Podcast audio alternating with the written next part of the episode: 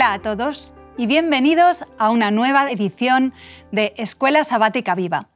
Para mí es un gran placer estar de nuevo participando en este programa en el que estudiamos durante 13 semanas una parte específica de la Biblia.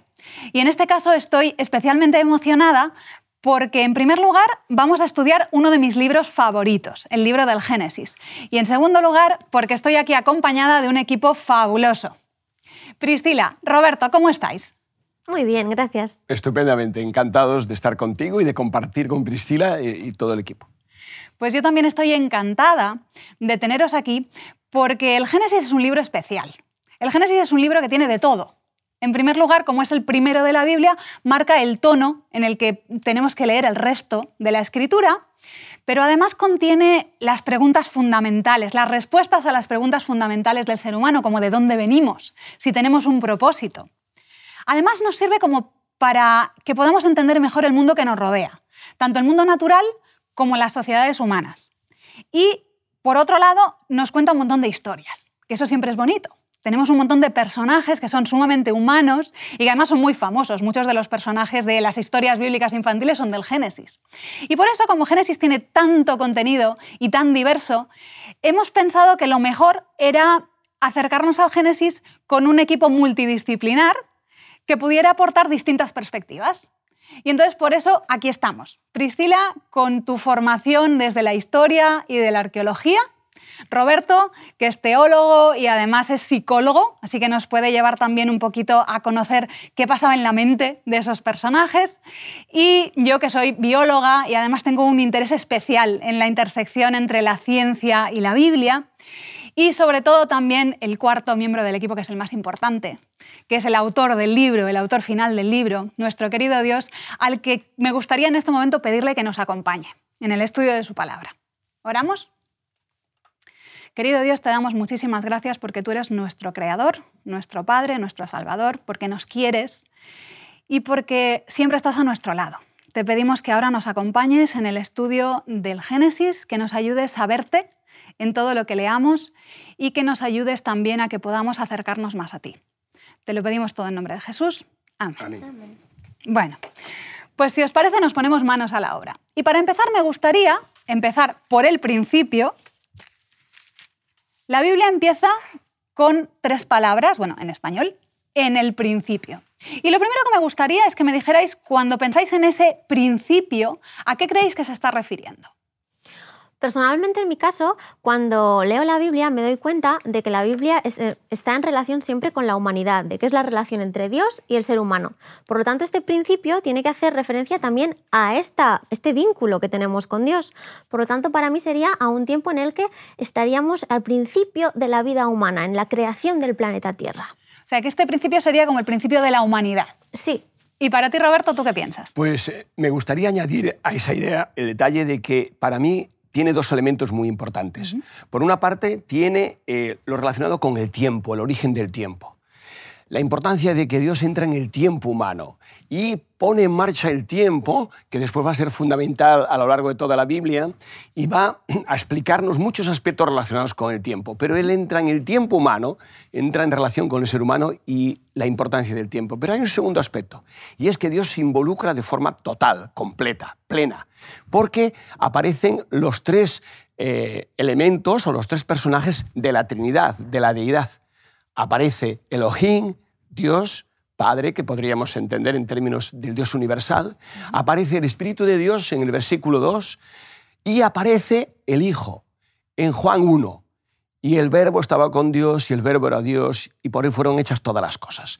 Por tanto, me parece espectacular y extraordinario cómo Dios se involucra desde el principio en el proceso más extraordinario eh, que nosotros podemos conocer en el cosmos, que es la creación de este planeta. Muy bien, me encanta. Me encanta la idea de que este principio es el principio de la humanidad, el principio de la relación de Dios en todas sus personas, en todas sus formas con la humanidad y el principio del tiempo. Me ha encantado esa idea. Luego hablaremos un poquito más, porque el tiempo en Génesis 1 y en Génesis 2 es súper importante. Pero vamos a empezar por el principio, comentando un poquito eh, de qué tipo de relato o de qué tipo de texto estamos hablando. Porque sabéis que hay personas que consideran que el Génesis no están contando una historia real. Efectivamente, se ha dado a lo largo del tiempo y a lo largo de la historia, vemos que hay gente que duda de la veracidad histórica del relato de Génesis 1 y 2.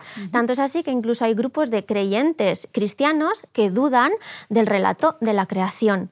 Hubo grandes investigadores que se han puesto a investigar sobre esta gran duda existencial que hay y uno de ellos fue el doctor Stephen Boyd él lo que hizo fue eh, preguntarse que seguramente si leemos bien el texto, el texto mismo nos va a dar eh, la identidad, saber realmente si es un texto narrativo que nos explica una historia que sí que ha ocurrido o una poesía. Se hizo un análisis de distintos textos, tanto narrativos como poéticos, y se llegó a la conclusión de que dependiendo de si era un poema, se utilizarían verbos, por ejemplo, que estarían en el tiempo verbal de imperfecto o perfecto. Y que si era una narración, se utilizaban verbos en el pretérito. Cuando nosotros analizamos el texto de Génesis 1 y 2 e incluso el del diluvio, nos damos cuenta de que el texto es una narración histórica, utiliza los verbos del pretérito. Así que se ha llegado a la conclusión de que casi estamos en un 99,5% seguros de que estos textos son hechos que ocurrieron en la realidad. Me parece muy interesante lo que estabas comentando del poema, porque cuando uno lee Génesis 1, a veces sí que da la sensación, hay una serie de elementos que recuerdan a un poema, porque hay una serie de repeticiones. Es como que tiene la, estructura de cada uno de los días, de la tarde y la mañana, de cómo... Eh, entonces podría parecer ese poema, y sin embargo nos estás diciendo que los expertos que lo han estudiado han dicho que aunque tenga esos elementos, eh, lo podemos considerar una narración histórica. Exacto. Además hay cosas que no tienen. Los poemas normalmente, por ejemplo, tienen metáforas, tienen una serie de elementos que nos permiten tener un suspense y esto en Génesis no lo vemos. Muy bien, pues muchas gracias Priscila. Roberto, ¿nos puedes aportar algo más desde el punto de vista del, texto bíblico? Es decir, eh, ¿cómo se relaciona el Génesis con el resto de la Biblia y, si, y qué podemos encontrar en el Génesis que, que afirme nuestra posición entonces, desde el punto de vista teológico, ¿cómo podríamos argumentar esta idea? Yo creo que una idea complementaria con lo que ha dicho Priscila, que me parece muy importante, es ese valor histórico que también el texto nos lo da desde el punto de vista estructural, desde el punto de vista lingüístico, desde el punto de vista del pensamiento hebreo. Y es que está organizado de una manera especial, muy sólida, muy consistente. A lo largo de todo el libro vemos que hay una estructura dividida en diez partes que el hebreo denomina con un término muy concreto, que es Toledot. Esta palabra es muy importante porque significa incluso en el tiempo moderno, y los hebreos lo utilizan en su lenguaje habitual en el hebreo moderno, como historia. Y está dividido así el libro, o sea, como si fueran historias que se van uniendo, organizando y compaginando de una manera muy especial. Un ejemplo lo tenemos, por ejemplo, en Génesis 2.4. Al finalizar, el relato de la creación nos dice, estos son los orígenes de los cielos y la tierra cuando fueron creados. Hay la palabra orígenes, que aquí se traduce así, en otras versiones se, traduce como generaciones. Y ese sería Toledot.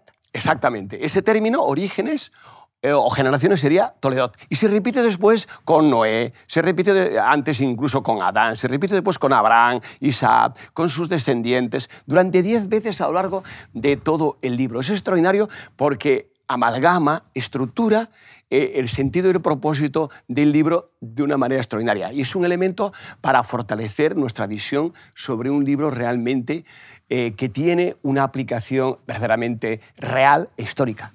Muy bien, así que desde el punto de vista lingüístico, eh, del, de los el tipo de verbos que utiliza el texto y también desde el punto de vista del idioma original, tendríamos claro que estamos hablando de una narración histórica, de algo que ocurrió. Yo estoy totalmente de acuerdo y es más, cuando, cuando va explicando en Génesis 1 y 2 cómo se van cómo, Dios va haciendo las cosas, eh, desde el punto de vista de alguien que estudia la naturaleza, pues yo creo que exactamente lo que pone ahí es lo que Dios hizo.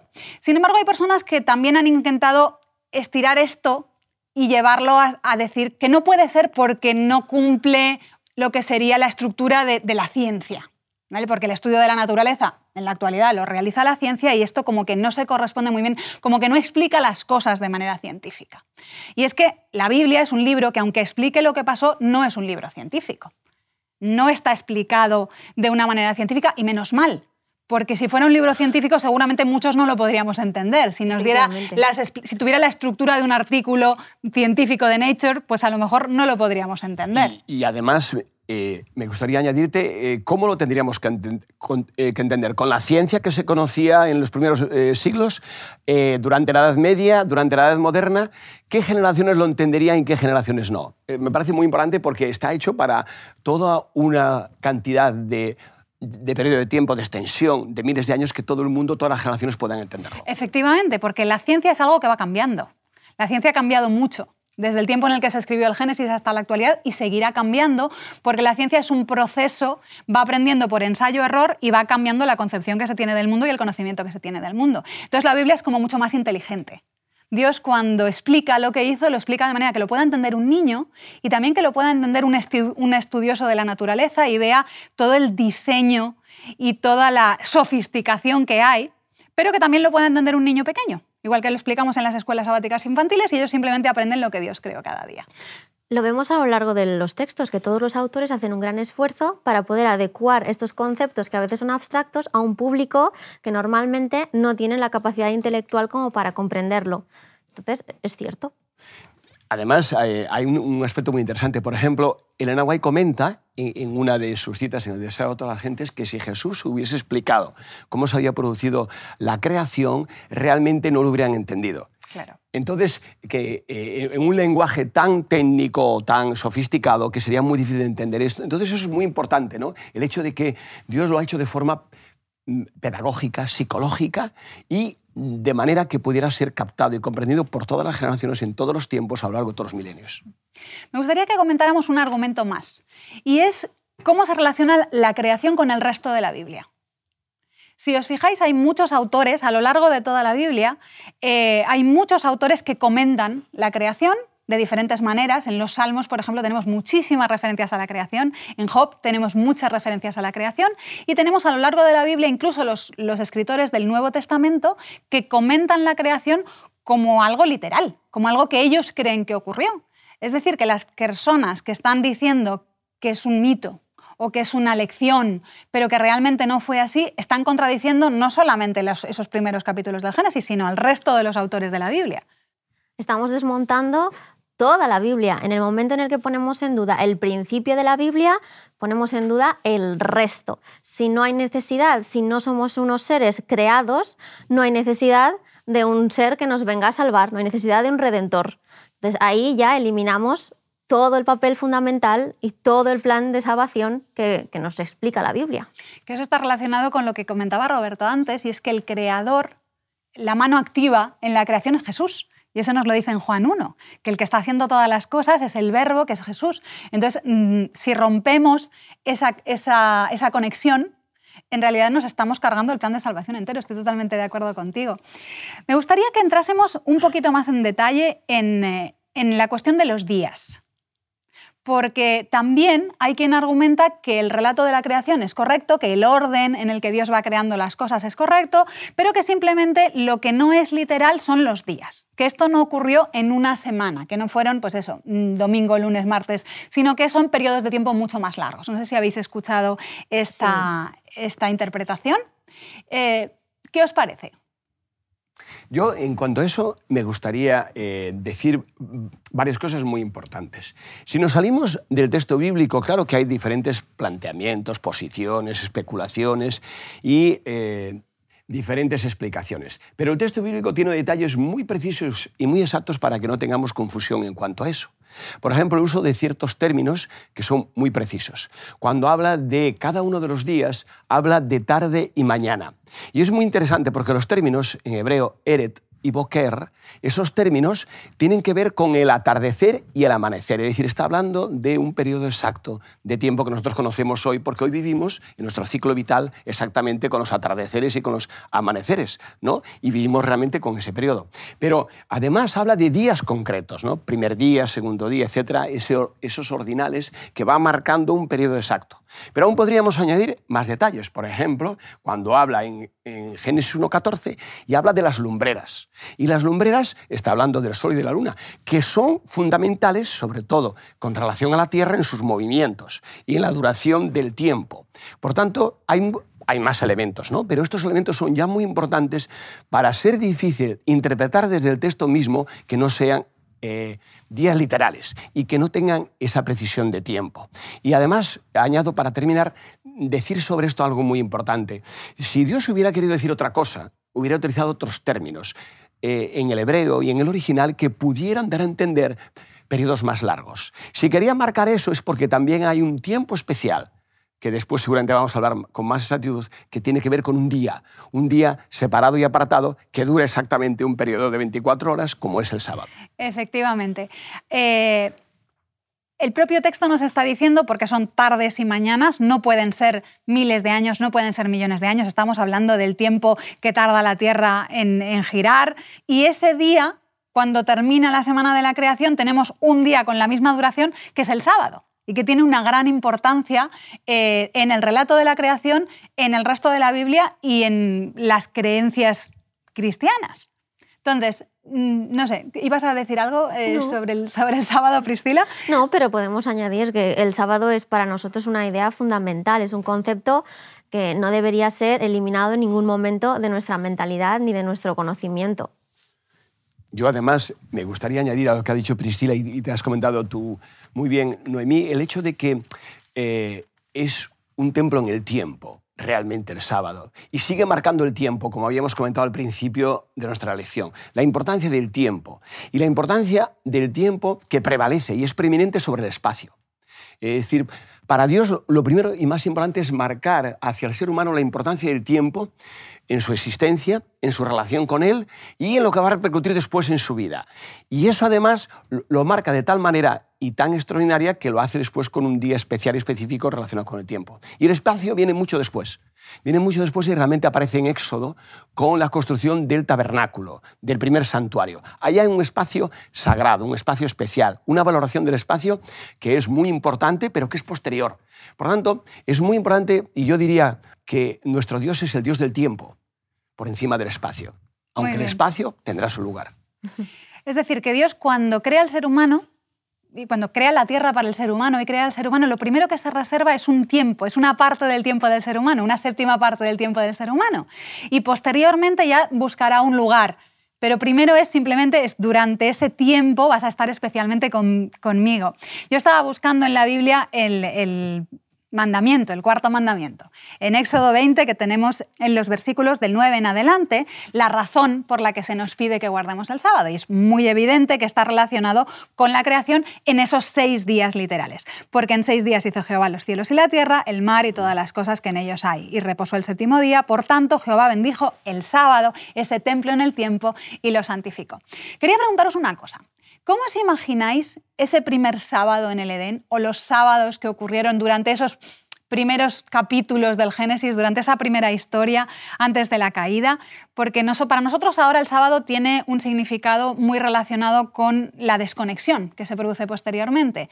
Como estamos desconectados de Dios y tenemos muchas cosas en la cabeza, pues el sábado eh, como que desconectamos de lo demás y volvemos hacia Dios y además, como estamos cansados, descansamos. ¿Para qué y por qué y cómo os imagináis que eran esos primeros sábados en, el Edén. Pues puestos a imaginar, me lo imagino todo perfecto. Me imagino un día de diversión total, un día en el que se podía pues, eh, pasar el tiempo con las personas que, más querías y también con, Jesús y, con Dios y con todas las personas de, la Trinidad. Entonces me, lo imagino como un tiempo de gozo total. Yo, en este caso, me gustaría añadir que lo veo como un regreso al futuro, en el sentido de que Isaías nos habla exactamente cómo será el sábado del futuro. Y ese sábado del futuro nos retrotrae al sábado de los orígenes, porque dice, de mes en mes y de sábado en sábado vendréis ¿no? A estar conmigo, a adorar y a encontrarnos. Entonces, pienso que ese sábado original tenía ese propósito, igual que tendrá después en el futuro, ¿no? Y es una especie eso, de regreso al futuro, eh, que después vamos a tener eh, en, nuestra existencia, pero también después cuando volvamos a encontrarnos definitivamente con, con nuestro Dios. Es decir, que aunque todo sea perfecto, que lo será en la tierra nueva y estemos siempre con Jesús, aún tendremos ese momento para estar aún más especialmente con Él, que serán los sábados como eran en el principio. Si os parece, vamos a avanzar un poquito hacia otro tema que es muy interesante. Y es que tenemos dos relatos ahí Estamos viendo dos capítulos esta semana, Génesis 1 y Génesis 2. Y ahí tenemos la explicación de lo que pasó. En el primer caso es una explicación cronológica en la que nos va diciendo lo que Dios creó cada día, pero en el segundo capítulo vemos que la historia está narrada de una forma un poco diferente. Y hay algunas personas que han eh, llegado a la conclusión de que no es un relato de lo que realmente ocurrió por eso, porque eh, el orden de los elementos de la creación es distinto en uno y en el otro, porque hay cosas que aparecen en uno y no aparecen en el otro. ¿Cómo veis la relación entre Génesis 1 y Génesis 2? ¿Son historias que se contradicen y que por lo tanto eliminarían un poco, eh, irían en contra del argumento que comentábamos antes de que eso pasó de verdad? ¿O cómo lo veis? Pues una forma de, verlo es como es pensar en, la figura de un pintor. Cuando un pintor va a pintar una obra de arte, comienza haciendo el fondo, comienza a esbozarlo y hacer el contexto en el que va a colocar la obra de arte principal, el foco central de su obra. Entonces, algunas personas leen este texto, estos dos em, capítulos, diciendo que Génesis 1 sería cuando Dios está hablando de crear este contexto del ser humano, el planeta Tierra, y de repente Génesis 2 es ya la figura del ser humano. Entonces esa es una forma de verlo. Yo sé que Roberto tiene otra. Sí, es verdad, Priscila. Y voy a comentarla, que es una explicación diferente. ¿no? Hasta ahora, la mayor parte de los estudiosos del texto bíblico han planteado dos explicaciones. ¿no? Una basada en que son relatos, como tú has dicho muy bien, contradictorios y opuestos, y otra que son complementarios, que están relacionados, que uno es continuación del otro y que son homogéneos. Pero también hay otra explicación que es muy importante para tener en cuenta, y es que se trate solo de un relato de la creación y que realmente Génesis 2 no sea un relato de la creación, sino que esté unido a Génesis 3. ¿Por qué comento esto? Porque hay ciertos elementos en Génesis 2 muy interesantes, ¿no? que nos tienen que hacer pensar si realmente es un relato de la creación, y que hacen referencia, por ejemplo, a la presencia del mal, el árbol de la ciencia del bien y del mal. O, por ejemplo, la presencia de la muerte, el día que de él comieres morirás. Entonces, esos elementos son, eh, digamos, contrarios al concepto de la creación que vemos en el primer relato, en Génesis 1, donde todo era bueno, bueno y bueno en gran manera, hasta siete veces. Además, con una expresión de Dios extraordinaria, kitop, qué bueno, ¿no? Eh, maravillado, entusiasmado, encantado de lo que había hecho. Entonces, estos elementos que aparecen en Génesis 2 conectan más o están más relacionados con lo que sucede después en Génesis 3. Evidentemente también hay elementos de la creación, ¿no? la creación de la mujer, la relación con los animales, el hombre que habla después eh, o repite que ha sido formado, pero esa es otra explicación que algunos hemos dado acerca de estos relatos. Me parece muy interesante lo que nos estás contando, Roberto. No sé si te he entendido bien, la idea sería que los dos relatos son relatos de lo que ocurrió realmente, en eso estaríamos todos de acuerdo, pero simplemente no se trataría de dos relatos de la creación, sino que el relato de la creación estaría en Génesis 1 y luego el, el, capítulo 2 lo uniríamos con el 3 porque ya incluye cosas que están relacionadas un poco como es como empezar a preparar la explicación de lo que pasa después, del pecado. Sería un poco, ya está introduciendo elementos que luego los vamos a ver en el capítulo 3, que solo veremos la semana que viene. Pues en, cualquier caso, en cualquier caso eh, lo que veríamos es que no hay una contradicción. No hay una contradicción entre las dos narraciones. Eh, tenemos un foco en el ser humano, pero además nos está introduciendo esos detalles que luego serán importantes. Muy bien, pues me encanta. Eh, vamos a intentar hablar un poquito, y es que cuando Dios crea, hay algo en esa creación que lo hace de manera diferente a todo lo demás, porque lo hace a su imagen, que es el ser humano. Entonces, ¿qué pensáis? Mm, una idea que os viene a la cabeza cuando pensáis en que Dios ha hecho al ser humano a su imagen y semejanza. Pues a mí la idea que se me viene es que hay una gran responsabilidad, porque tenemos una conexión y un vínculo con Dios mucho más cercano del que creíamos. Entonces, eh, aquellas personas que sabemos que este vínculo existe, tenemos una responsabilidad de dar a conocer al resto de personas de que ese vínculo, de esa conexión tan próxima y tan íntima, existe y que podemos tenerla con Dios. Eh, en ese aspecto hay algo también muy importante que me gustaría destacar en cuanto al significado de imagen, ¿no? porque hay dos elementos, imagen y semejanza con dos palabras hebreas diferentes, ¿no? Selen y Demut. Y estas palabras, por una parte, intensifican esa eh, relación con el creador, ¿no? con ser esa imagen del creador, pero no solo en el aspecto psicológico, de cualidades, de capacidades, de habilidades, sino también en el aspecto físico. Pero la palabra demut reduce un poco o suaviza ese significado. Yo lo pondría un ejemplo eh, sencillo y rápido, que sería el eh, eh, del hallazgo que se ha encontrado en las tumbas en Egipto, en el Valle de los Reyes, por ejemplo, del, famoso hallazgo de Tutankamón, entre otros faraones, donde se encontró en su sarcófago que estaba dentro la momia, pero que estaba en la parte superior una copia de la momia en, eh, dorada, ¿no? con ciertos elementos eh, de oro y ciertos elementos especiales. Y esa copia representaba un poco la momia. Esa sería la idea fundamental que querría expresar aquí el texto porque tiene un cierto origen egipcio. Es decir, esa copia que estaba en la parte superior representaría la momia, el ser humano representa, en este caso, a Dios en todos los elementos físicos y en los psicológicos, etc. Muchas gracias. Para mí, la imagen el, hecho de ser imagen de Dios significa muchas cosas y una de las que más me gusta es que el texto especifica que tanto el hombre como la mujer, varón y hembra, son imagen de Dios. Y eso me parece que es un detalle interesante, importante, del que eh, hablaremos más en el futuro, en futuras lecciones. Hoy se nos ha terminado nuestro tiempo, pero eh, bueno, nos queda mucho de qué hablar. Hemos empezado solamente con los dos primeros capítulos, tenemos aún mucho estudio por delante y muchas cosas muy interesantes por delante de las que hablar. Muchísimas gracias compañeros, nos vemos la semana que viene. Ha sido un placer. Te invitamos a tener una experiencia más allá del sábado, convirtiendo tu unidad de acción en una iglesia hogar en donde la Biblia, la oración intercesora, la fraternidad y la testificación sean vuestro estilo de vida. Así experimentaremos un poder renovador en la Iglesia y en el cumplimiento de la misión.